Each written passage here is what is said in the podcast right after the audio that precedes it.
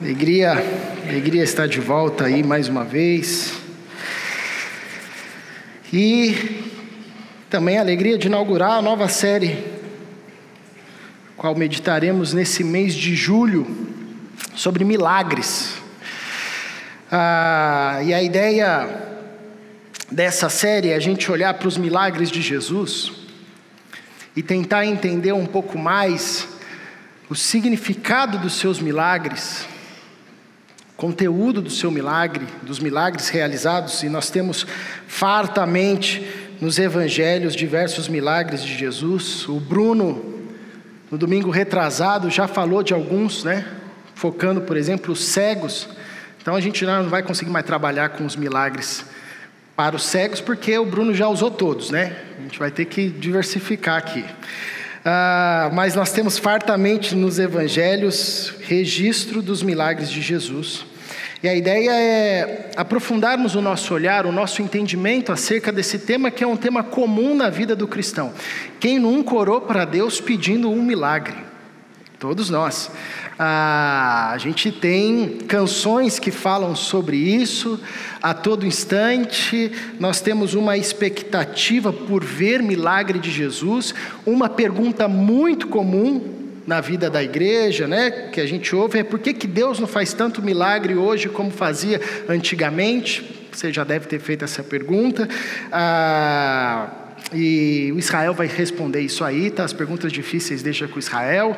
Ah, também a ideia é a gente olhar para os milagres de Jesus dentro do nosso tema de renovação cultural e entender como os milagres de Jesus contrapõem e confrontam as nossas culturas e a cultura do seu tempo, obviamente.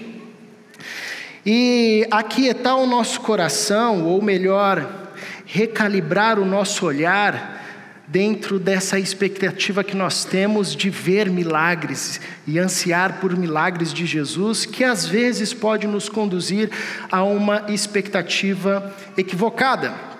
Eu lembro que tempos atrás, isso ainda lá no Rio de Janeiro, um irmão me procurou, desesperado, pedindo para que eu orasse com ele, porque ele estava numa situação no trabalho dele, que assim, só um milagre para reverter aquela situação. Eu falei, cara, vamos orar. Entramos lá na minha sala e nós oramos. Dois dias depois ele foi mandado embora, né? E aí eu falei, cara, vem para cá, vamos orar de novo. Eu orei com ele para animá-lo, para encorajá-lo. E logo que ele saiu da igreja, bateram no carro dele. Quatro dias depois, a namorada terminou com ele. Na semana seguinte, ele estava lá na igreja de novo, só que conversando com outro pastor. Terminou, eu falei, cara, tá tudo bem, o que, que foi? Eu estou aqui à disposição. Ele falou, cara, nunca mais eu te procuro para orar por mim. Você orou por mim, perdi o emprego, bateram no meu carro, minha esposa terminou o namoro. Eu falei, é, é justo, né? Mas é interessante como às vezes a gente tem uma expectativa e uma relação na fé muito supersticiosa né? ou muito utilitária. E o nosso entendimento por milagre às vezes passa por isso, uma relação supersticiosa. Se eu vier na igreja, Deus vai me dar o milagre. Se eu fizer isso ou aquilo, o milagre vai acontecer. Ou o milagre como um passe de mágica também, no sentido de Deus vai estalar o dedo e o negócio vai acontecer. Então, olhar para os milagres de Jesus ajuda a gente a entender o que de fato é um milagre, o significado dele, o papel dele na vida da igreja, na vida dos discípulos de Jesus, né? E, sobretudo, para onde eles direcionam o nosso olhar. Por isso eu quero te convidar à leitura do texto de João, capítulo 6, e eu convido você a acompanhar a leitura do texto aí na sua Bíblia.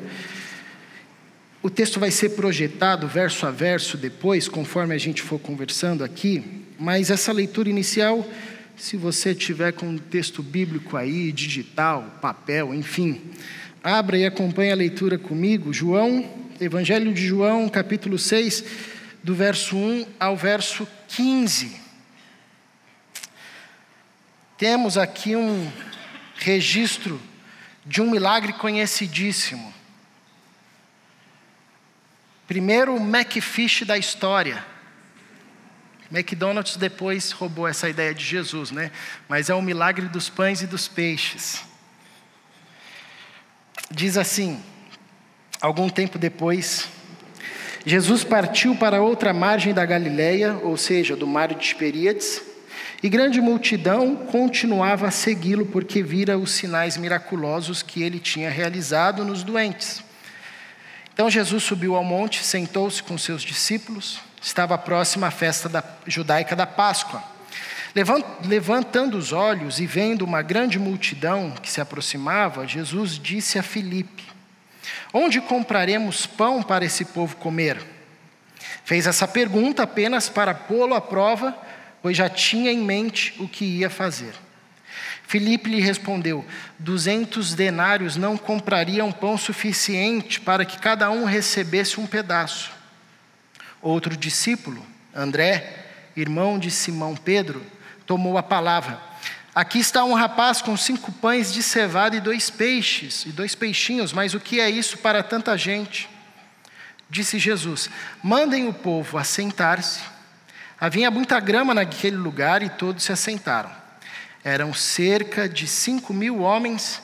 Então Jesus tomou os pães, deu graças e os repartiu entre os que estavam assentados, tanto quanto queriam, e fez o mesmo com os peixes. Depois que todos receberam o suficiente para comer, disse aos seus discípulos: Ajuntem os pedaços que sobraram, que nada seja desperdiçado. Então eles o ajuntaram e encheram doze cestos com os pedaços dos cinco pães de cevada deixados por aqueles que tinham comido. Depois de ver o sinal miraculoso que Jesus tinha realizado, o povo começou a dizer: sem dúvida, este é o profeta que devia vir ao mundo. Sabendo Jesus que pretendiam proclamá-lo rei à força, retirou-se novamente sozinho para o monte. Vamos orar mais uma vez? Paizinho, estamos diante da tua palavra. O desejo do nosso coração é que o Senhor continue a falar com a gente, que tenhamos ouvidos abertos, olhos abertos. Ah, e que o Teu Espírito Santo fale ao nosso coração, traga a medida que necessitamos no dia de hoje. Em nome de Jesus, amém. Bom, esse é um milagre interessante, porque é o único milagre que está constado nos quatro evangelhos. Mateus, Marcos, Lucas e João decidiram registrar esse milagre, e é o único milagre que se repete em todos os evangelhos, né? Obviamente que cada evangelista traz um detalhe diferente, o que torna a história mais rica. Por exemplo, João é o único que traz o detalhe do garoto que tem os pães é, e os peixes, né? Os outros evangelistas não trazem esse, detalhe, ah, mas os outros evangelistas vão acrescentando detalhes que tornam essa história ah, bem mais abrangente. Por isso fica o desafio para você ler aí nos outros evangelhos. Então ele tem essa peculiaridade. Ah, e a gente precisa entender um pouco primeiro o contexto no qual esse milagre está inserido. Algum tempo depois, Jesus subiu para outra margem do mar da Galileia. Tem dois eventos por trás disso aqui importantes. Primeiro é a morte de João Batista. O milagre da multiplicação dos pães e dos peixes acontece logo na sequência a morte de João Batista. E os evangelistas, Mateus, Marcos, Lucas, ah, eles vão informar para a gente que assim que Jesus soube dessa informação, que João Batista havia sido morto, ah, isso lhe pesa no coração de tal forma que ele busca um local para se retirar. A morte de João Batista ah, pesa no coração de Jesus de tal forma que ele busca um local onde ele possa se retirar. E uma outra informação também nesse contexto é que os discípulos estão voltando da viagem missionária felizes da vida, porque viram um monte de coisas acontecendo.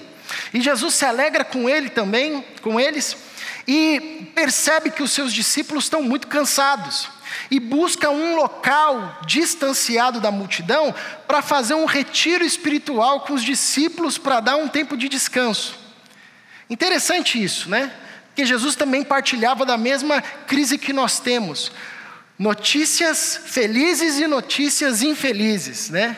Notícias que pesam o nosso coração e notícias que alegram o nosso coração. A morte de João Batista, sem dúvida, pesava no coração de Jesus, mas a alegria de ver os seus discípulos radiante, pegando fogo por, por verem e participarem do que Deus estava fazendo na história, enchia o coração de alegria de Jesus. E o texto diz que eles procuram um local ah, mais deserto. Porém, nós vemos nos evangelhos, e João nos relata aqui, que grande multidão continuava a segui-lo, porque vira os sinais milagrosos que ele tinha realizado nos doentes. Então Jesus subiu ao monte e sentou-se com seus discípulos. Estava próxima à festa, da, a festa judaica da Páscoa. Provavelmente a Jerusalém naquele tempo estava mais lotada por causa da festa. Ah, mas olha que interessante: Jesus procura um local para descansar com seus discípulos. E as justificativas são muito mais do que lícitas. Uma notícia triste, os discípulos cansados, mas não tinha jeito. Quando a multidão sabia que Jesus estava em algum local, a presença de Jesus atraía a multidão. Isso é muito bacana, porque, por exemplo, uma igreja onde a presença de Jesus é manifesta e é real, é uma igreja que tende a trazer pessoas. Uma família onde a presença de Jesus é intensa e é real, quando as pessoas sabem, elas vão para esse local. De tal forma que não tem nem tempo para descanso. No reino de Deus não existe aposentadoria. Um professor do seminário dizia: quem é fiel no pouco trabalho, sob muito trabalho é colocado. Então, se você, no serviço da igreja ou em qualquer outro ministério, está recebendo mais trabalho, isso é uma alegria, é porque você está sendo fiel no pouco trabalho. Não tem programa de aposentadoria, você vai trabalhar para o resto da vida até quando der. Mas olha que interessante, Jesus procura um tempo para descanso, ele vê uma multidão como ovelha sem pastor, e Jesus abre espaço na sua agenda para acolher a multidão, para ensinar a multidão, como os outros evangelhos sinalizam para a gente. A importância da gente ter espaços na nossa agenda, que é um desafio hoje, contracultural, que a gente não tem espaço nem para a família, né? Nem para cuidar da nossa saúde, né?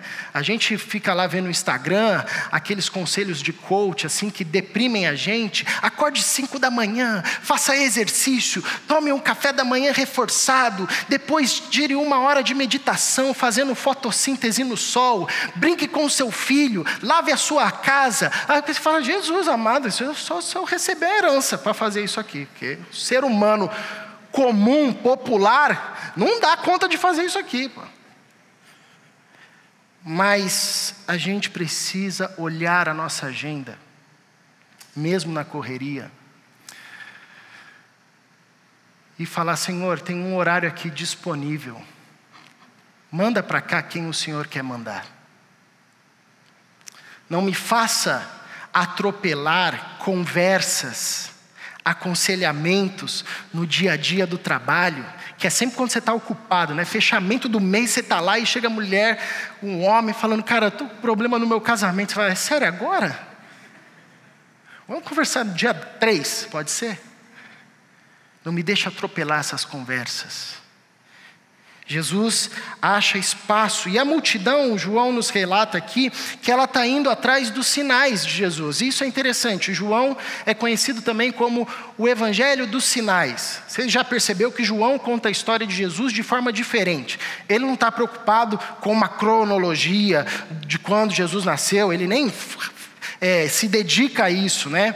Jesus, é, João, ele quer destacar os sinais que comprovavam que Jesus Cristo era o Messias. Os profetas lá no Antigo Testamento haviam dito que quando o Messias viesse, traria com ele sinais.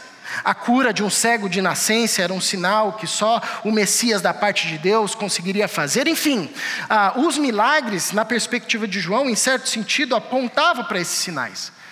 E a multidão está indo atrás disso. A gente tem um pouco de preconceito com a multidão, porque esse povo é tudo interesseiro. E de fato, tem isso também. Mas também há um, um desejo genuíno no coração da multidão de ver o Messias. Essa era uma esperança histórica, essa é uma esperança escatológica no povo de Israel. Eles tinham um profundo desejo de quando o Messias viesse. Tudo bem que eles tinham perspectivas equivocadas.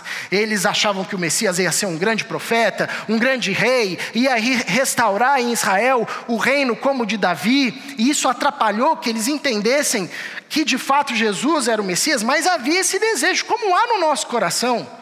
A gente não tem um desejo profundo de vivenciar essa libertação. A gente não tem esse desejo profundo, escatológico, que nos aponta para o céu. Ah, Jesus, volta. Tá bom, já deu, já vivemos, pode voltar, Senhor. Tá, a, gente, a gente tem esse anseio. Aquele povo também tinha. Então eles estão atrás de Jesus. Ah, tem, obviamente, questões de interesse, mas tem também um anseio profundo de ver os sinais que o Messias traria, confirmando que Deus estava trazendo a libertação plena para o seu povo. Agora, esse texto também nos fala de um problema. Uma multidão faminta se aproxima de Jesus. Onde compraremos pão para esse povo comer? Pergunta de Jesus aos seus discípulos, especificamente Filipe que era da região ali de Betsaida. Jesus recebe a multidão, ensina a multidão, e quando começa a escurecer o dia, os outros evangelistas dizem que, que os discípulos chegam para Jesus e falam: Jesus, ué, mas o que você ensinou foi maravilha, mas tem que mandar o povo embora, né? A gente tem que fechar a igreja. Já viu de onde vem esse espírito né, dos diáconos de mandar o povo embora? A gente tem que fechar, Jesus. Está tá, tá, tá anoitecendo, esse povo vai querer comer aonde? Não tem como. E Jesus nos outros evangelhos, diz que ele diz aos discípulos: deem vocês mesmos de comer a ele o que complementa aqui com a pergunta que João destaca para nós, que Jesus faz para os seus, seus discípulos, direciona primeiramente para Filipe: onde compraremos pão para esse povo comer? E obviamente que Jesus sabia da resposta, João nos diz. Mas Jesus aproveita essa situação para colocar os seus discípulos à prova. Olha que legal, Jesus coloca a gente à prova. Jesus quer ouvir de nós respostas para ver, tá legal, ou não, calma aí, precisa reaprender as coisas. Precisa amadurecer, precisa crescer, precisa reposicionar o olhar. Então, diante dos problemas, às vezes a gente também tem que aguçar esse olhar. Não é só um murmúrio, ah, porque eu, Senhor. Mas um cristão maduro pergunta: Jesus, que, que eu tenho que aprender aqui? Qual é a pergunta que o Senhor está fazendo para mim diante desse problema que eu não estou ouvindo? E que provavelmente vai confrontar os meus valores e expectativas que eu acho que estão certos, mas estão errados e precisam ser realinhados. Por isso eu preciso dar uma resposta aqui. Que Jesus podia ter feito milagre sem falar nada, sem consultar ninguém. Mas ele pergunta aos seus discípulos justamente para testá-los, para prová-los. Não é que Jesus era brincalhão, vou ver aqui. Não. Jesus é professor, é o mestre. Ele quer ensinar também a gente a amadurecer e a crescer. O texto continua nos dizendo que a, a resposta de Felipe para Jesus é: 200 denários não compari, comprariam pão suficiente para que cada um recebesse um pedaço. Então Jesus pergunta para Felipe, aqui é interessante: onde nós encontraremos pão para essa turma? Jesus pergunta, uma, faz uma pergunta relacionada onde? Onde nós encontraremos? E Felipe responde: como? Jesus pergunta uma coisa e Felipe dá uma resposta para uma pergunta que Jesus não fez. Porque Jesus fala: onde é que a gente vai encontrar pão? E Felipe responde: como? Senhor, nem se a gente tivesse 200 denários aqui, nós compraríamos pão suficiente. André, que estava ali e gostava de entrar na conversa dos outros, foi lá e entrou. Irmão de Pedro, né? Então não perdeu a oportunidade para dar a resposta ali também. E, e, e, André responde mais ou menos a pergunta de Jesus. Você perguntou onde? Ah, Senhor, aqui tem um rapaz com cinco pães e dois peixes. Mas o que é isso para uma multidão? Olha que interessante a resposta de Felipe e de André. Na perspectiva de Felipe, faltava recurso. A gente não tem dinheiro suficiente. Se tivesse 200 denários aqui, não daria. Talvez alguém fale assim, mas Felipe, a gente tem mil denários, dá? Ah, não, dá, mil denários dá, Jesus, dá para comprar. Na lógica de Felipe, faltava recurso. Felipe representa aquela porção da humanidade que acha que a resolução dos problemas tem a ver com recurso, e no caso aqui, recurso financeiro. No dia que eu tiver muito dinheiro, eu consigo resolver todos os meus problemas. Embora o Evangelho a todo instante vai dizer para nós que é muito, traz mais problema. E na lógica de André, até tinha recurso, mas só que tinha muita gente. Jesus, 5 mil não dá. Mas talvez 12 dê. Sim, nós aqui, 12 discípulos. Pode ser? Aí dá para alimentar com cinco pães e dois peixes. Então, se Felipe fosse resolver aquele problema, ele ia passar a vida inteira buscando recurso, que ia demorar muito. Se André fosse resolver aquele problema, ele ia mandar todo mundo embora, ia deixar só dez. Porque na lógica de Felipe é: falta recurso. Na lógica de André, é: tem recurso, mas é muita gente. Não dá, a gente tem que mandar o povo embora. Os dois discípulos estavam olhando para o lugar errado. Diante daquele problema, um discípulo estava olhando para o recurso. E é o que nós fazemos. A gente recebe uma notícia que pega a gente desprevenida, a primeira coisa que a gente faz é entrar na conta do banco para ver se tem saldo. Ixi, não vai dar. Tem que usar o cheque especial. Ou a gente falar, Senhor, é muito problema, não dá não. Vamos tentar minim... vamos tentar fazer a contingência dos problemas aqui, tentar diminuir o problema, que tem muita coisa, não dá. Como é que a gente faz para diminuir de 10 problemas chegar a 3? Essas coisas são erradas? Não, obviamente que não. Isso faz parte da sabedoria também, que Jesus nos chama a ter. O ponto é quando o nosso olhar fica apenas nessas questões, achando que a resolução dos problemas tem a ver só com o recurso ou tem a ver com a diminuição dos problemas. Os discípulos estavam olhando para o lugar errado, porque talvez a resposta correta aqui, quando Jesus perguntou onde nós compraremos pão para essa multidão, Diante de tudo que os discípulos já tinham visto, a resposta seria: Senhor, nós não sabemos, mas se tem alguém aqui que sabe, é o Senhor. Manda-nos para onde temos que ir e nós iremos. Fala-nos o que temos que fazer e nós faremos. Porque uma coisa eu sei, humanamente, aqui agora é impossível mas para o Senhor não há impossíveis.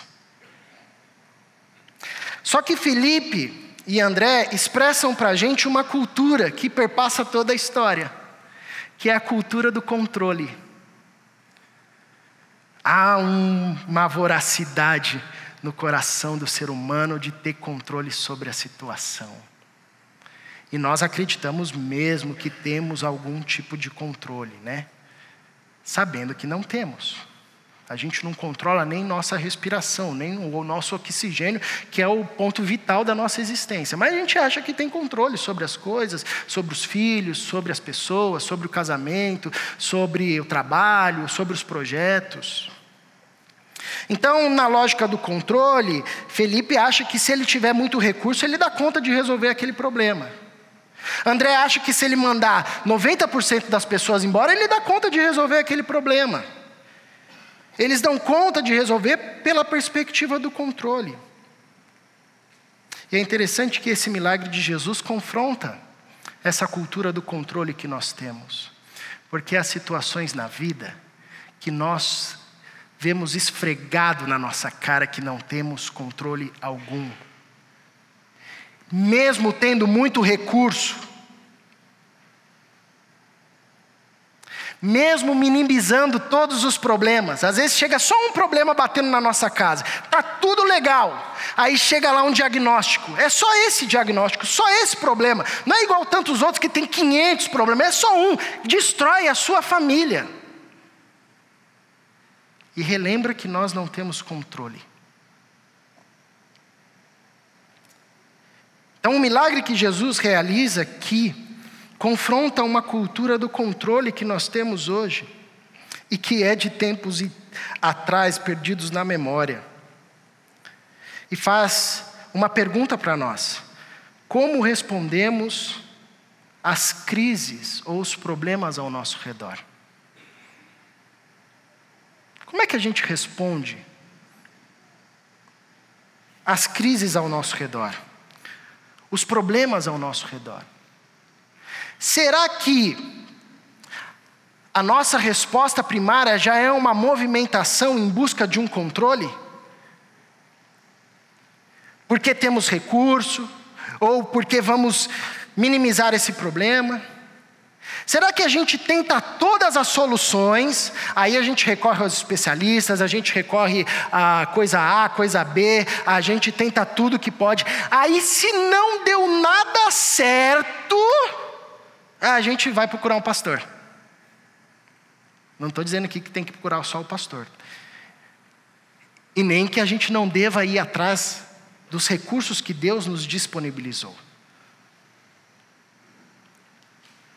Mas, onde nós colocamos a nossa confiança, revela para a gente como nós respondemos às crises ao nosso redor.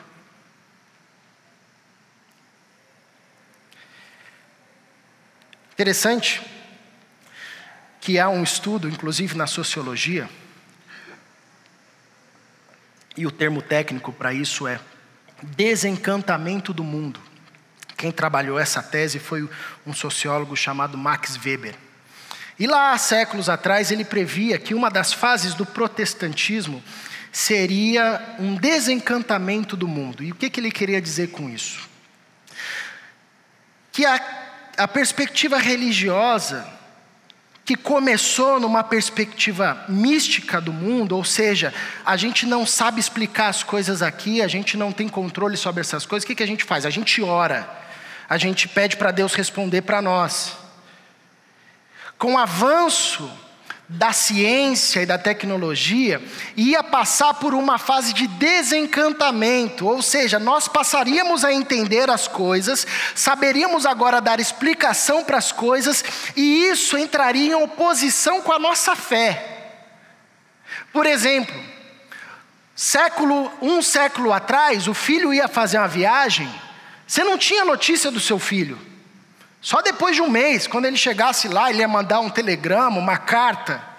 E o que, que você fazia nesse tempo? Você orava. Senhor, eu não sei onde está meu filho, eu não sei se ele chegou, eu não sei se ele está bem, eu não sei se ele está vivo, mas eu sei que o Senhor é fiel, guarda ele, proteja ele. Hoje, seu filho vai para acampamento, você liga sete vezes, ele está no ônibus ainda. Você tem GPS, você fica ali no refresh ali, ó. Não, saiu um quilômetro, andou um quilômetro, tá bem, tá aqui, ó. Manda mensagem, está vivo? Por que, que você não me ligou, mãe? Eu saí de casa faz dez minutos. E a gente não ora. Essa é uma lógica do desencantamento. A gente vai tendo essa sensação de controle e de explicação, e diante das crises, nós nos apoiamos nos recursos burocráticos que temos, tecnológicos que temos. Essas coisas são ruins? Não, obviamente que não. Mas elas podem ser opositoras à fé. Podem ser opositoras à fé. O texto também nos revela uma solução. Disse Jesus: Mandem o povo se assentar. E é legal que a gente trabalha com uma naturalidade, assim que eram 5 mil pessoas. Sei lá, como se fosse a coisa mais comum do mundo. É gente pra caramba. Meu, é gente pra caramba. 5 mil pessoas, só homens, você sabe, naquela cultura, só se contava homens, não se contava mulheres, nem crianças. O Bruno fica horrorizado com isso. Uma vez aqui na igreja, na ABF, foram colocar um aviso em algum lugar e colocaram assim: proibida entrada de pessoas e crianças, né? O Bruno ficou louco, falou: e criança não é pessoa, né? Naquela época era assim, não se contava mulher, não se contava criança. Então, assim, numa estimativa conservadora, você tinha pelo menos 6 mil, 7 mil pessoas ali. É muita gente, é muita gente. E o material que tinha-se disponível para matar esse pessoal faminto, já era noite, não dava para falar, vai embora, gente, cada um cuida de si aí. Eram cinco pães e dois peixes. Então você está entendendo aqui que a conta não fecha a conta não fecha. Cinco mil pessoas, cinco pães e dois peixinhos. Resgata aí divisão na sua mente, você vai ver que a conta não fecha. Não tem como.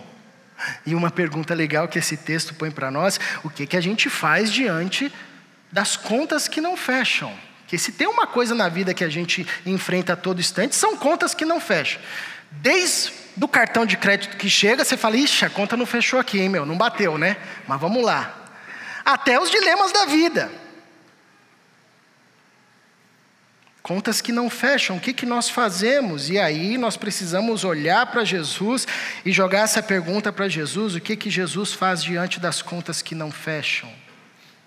O texto diz que Jesus tomou tomou os pães, Deus deu graças e os repartiu entre os que estavam assentados, tanto quanto queriam, e fez o mesmo com os peixes.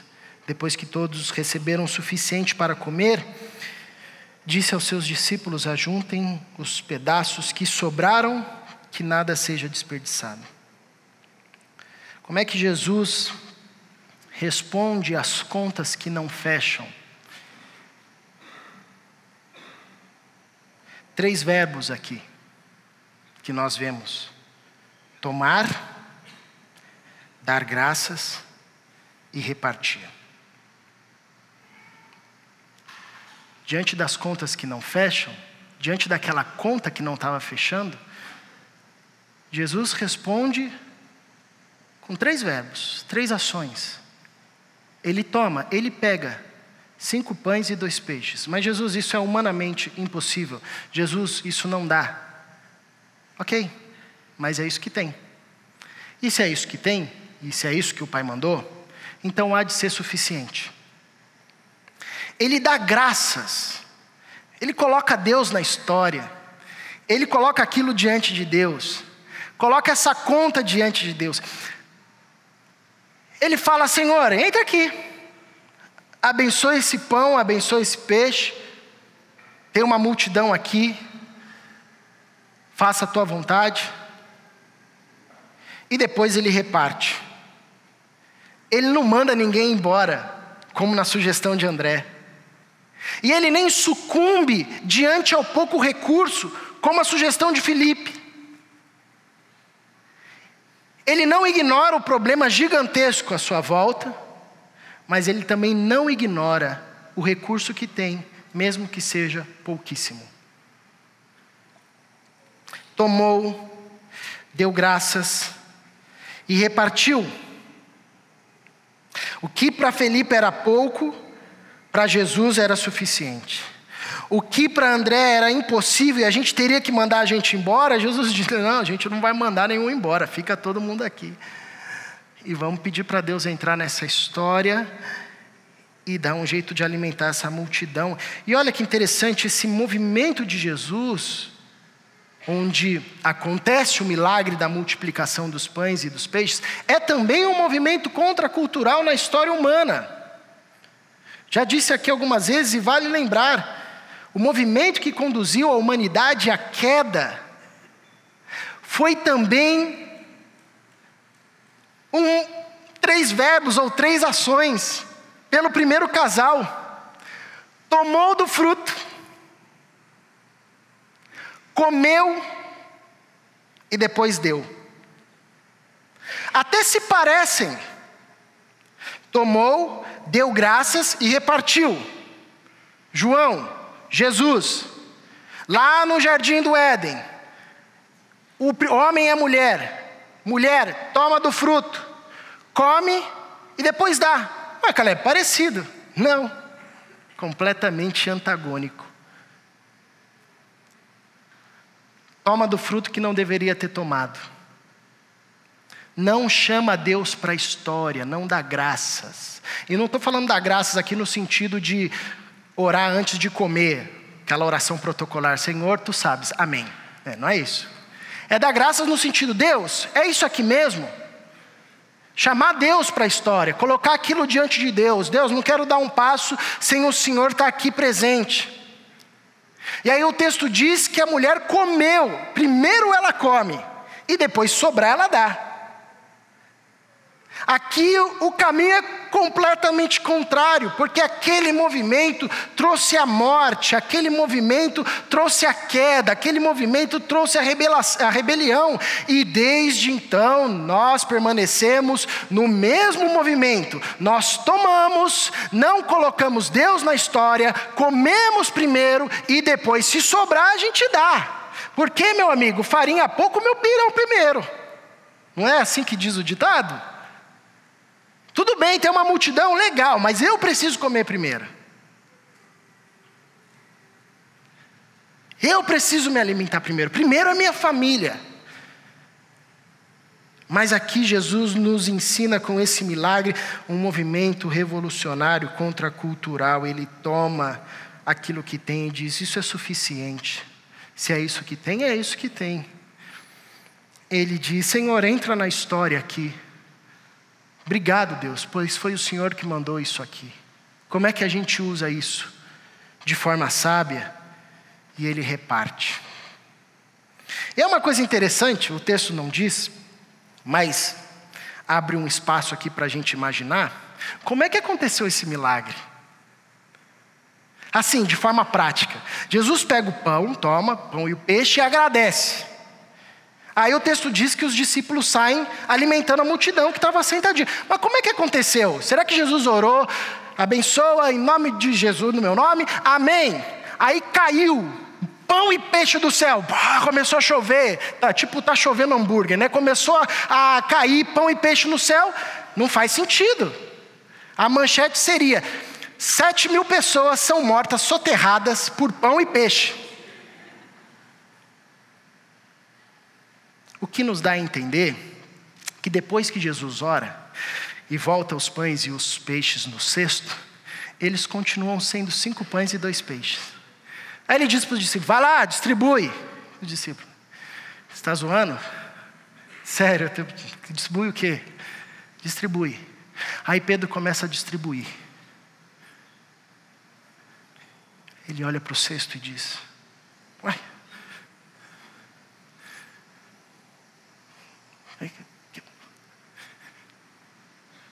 E o texto diz que mais de 5 mil homens são alimentados. Que ensina para a gente que esse milagre vai acontecendo na medida que se partilha. Que quando nós partilhamos, uma coisa sobrenatural vai acontecendo, Deus vai multiplicando aquilo que nós vamos partilhando.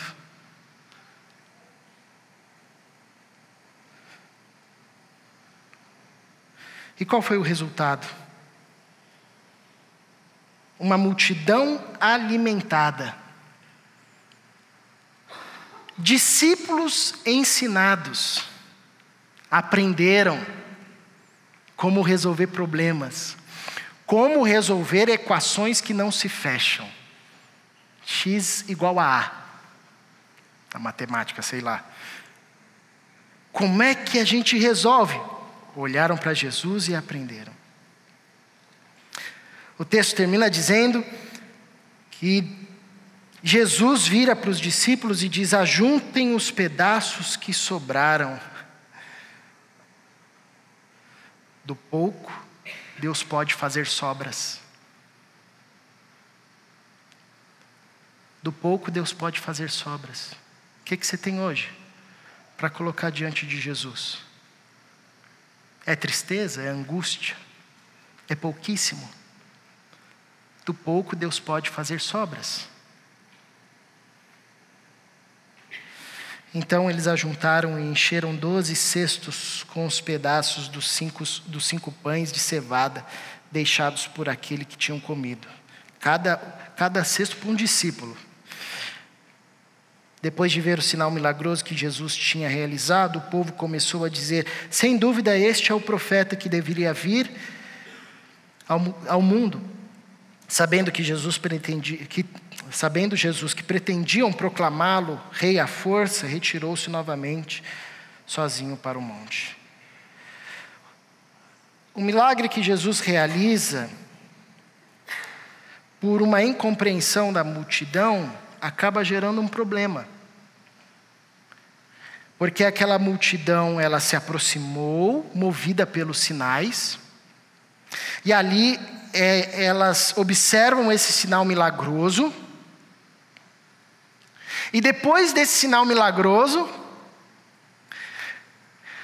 o texto revela que há uma confirmação de fato que aquilo que aconteceu era sobrenatural, mas há ainda um equívoco sobre quem era Jesus.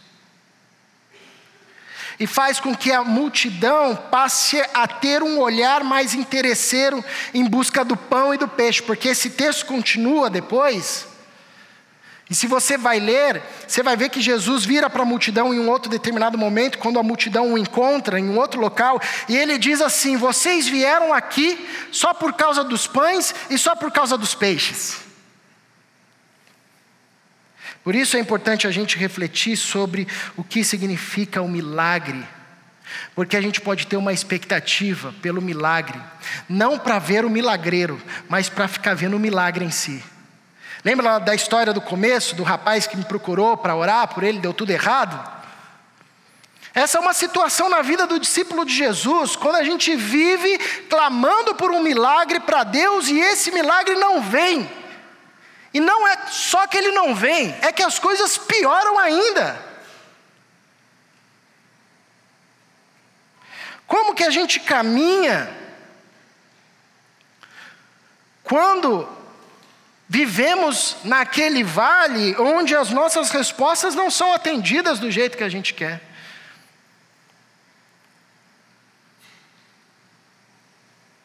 Se o nosso olhar estiver equivocado, e esse texto é um texto que fala de olhar equivocado da multidão, dos discípulos, a gente vai tratar milagre como uma coisa ah, utilitarista, mágica. A gente vai tratar Jesus como um profeta, como um cara que sabe fazer coisas miraculosas, como transformar a água em vinho, como multiplicar pão e peixe. E na primeira crise de fé, quando as respostas não forem respondidas, não forem respondidas do jeito que a gente quer, quando a conta não fechar, nós viveremos uma profunda crise na relação com Jesus, porque os nossos olhos estão no lugar errado. Então, quando Jesus encontra a multidão de novo e diz: Vocês vieram aqui só por causa dos pães e dos peixes, Jesus confronta a multidão e sinaliza: tem algo muito melhor do que pão e peixe, porque o pão e o peixe que vocês comeram ficou para trás, já foi esquecido. Olha que coisa legal, milagre é um negócio surpreendente, mas não é tudo. Passa, vira uma lembrança e às vezes até esquecido. Mas Jesus diz: para essa multidão: Eu sou o pão da vida. Aquele que vem a mim nunca terá fome, aquele que crê em mim nunca terá sede, mas como eu disse a vocês, vocês me viram, mas ainda não creem. O que, que a gente precisa aprender com o milagre ou com os milagres que aconteceram nas Escrituras e que ainda acontece no nosso meio é que o milagre não é um fim, o milagre direciona o nosso olhar para Jesus. É para Ele que a gente tem que olhar. Porque existirão situações na vida, e você sabe disso, que não vai se multiplicar o pão e o peixe. E o que, que a gente faz? A gente fica satisfeito porque Jesus é o pão da vida, quem come dele não tem mais fome, quem bebe dele não tem mais sede. Porque chegarão situações onde o diagnóstico não vai ser revertido, onde o casamento não vai ser restaurado, onde o filho que foi não vai voltar, onde a doença que veio não vai sair, onde a crise que se abateu não vai se restaurar, e tudo que é meu vou ter de volta, não. E o que, que a gente faz? Vai procurar outro milagreiro? Ah, não, Jesus não funcionou. Ele pode até ter multiplicado os pães e os peixes lá. Mas eu vou atrás de um outro milagreiro aqui. Jesus diz: você pode viver correndo atrás de quem multiplica pão e peixe, e você vai encontrar. Você vai até encontrar gente que faz isso. Mas eu quero dizer que esse pão e peixe que você comer vai fazer você voltar a ter fome. Agora, quem se alimenta de mim, nunca mais terá fome, aquele que crê em mim nunca mais terá sede. Basta crer. Os milagres de Jesus recalibram o nosso olhar. Ele diz: Vocês me viram, mas não creram. É necessário ver o Cristo, crer no Cristo, a despeito dos milagres realizados ou não, a despeito dos pães multiplicados ou não, a despeito da cura que veio ou não, a despeito do, do restabelecimento que veio ou não, da restauração que veio ou não, quem vê e crê no Cristo, mesmo com a dispensa vazia, ainda caminha saciado com pão que desceu dos céus e mata a fome ainda permanece satisfeito com a água da vida que mata a sede e faz com que a gente se torne uma fonte a jorrar para toda a vida. Convido você a fechar os seus olhos, colocar o seu coração diante de Deus, diante dessa palavra, responder ao Senhor. deixá-lo recalibrar o seu olhar. Jesus nos ensina a clamar, a buscar, a clamar por milagres, a buscar a sua intervenção. Ele diz para pedirmos incessantemente, para orarmos, pedirmos ao Pai, confiarmos que Deus pode dar, pode fazer, pode mudar, pode restaurar. Ele nos ensina isso. mas ele nos ensina primariamente que mais importante que o milagre é o milagreiro. Que mais importante que o pão que perece, mofa e é jogado fora, é o pão da vida, eterno alimento de Deus, dado a nós de forma graciosa, que nos satisfaz, quem dele come vive satisfeito, dizendo nos contextos mais escuros da vida: tudo posso. Naquele que me fortalece, aprendi a ser contente em toda e qualquer situação, mesmo que a figueira não floresça, mesmo que não haja fruto na videira, eu me alegro no Senhor, estou satisfeito, estou realizado. Obrigado, Jesus.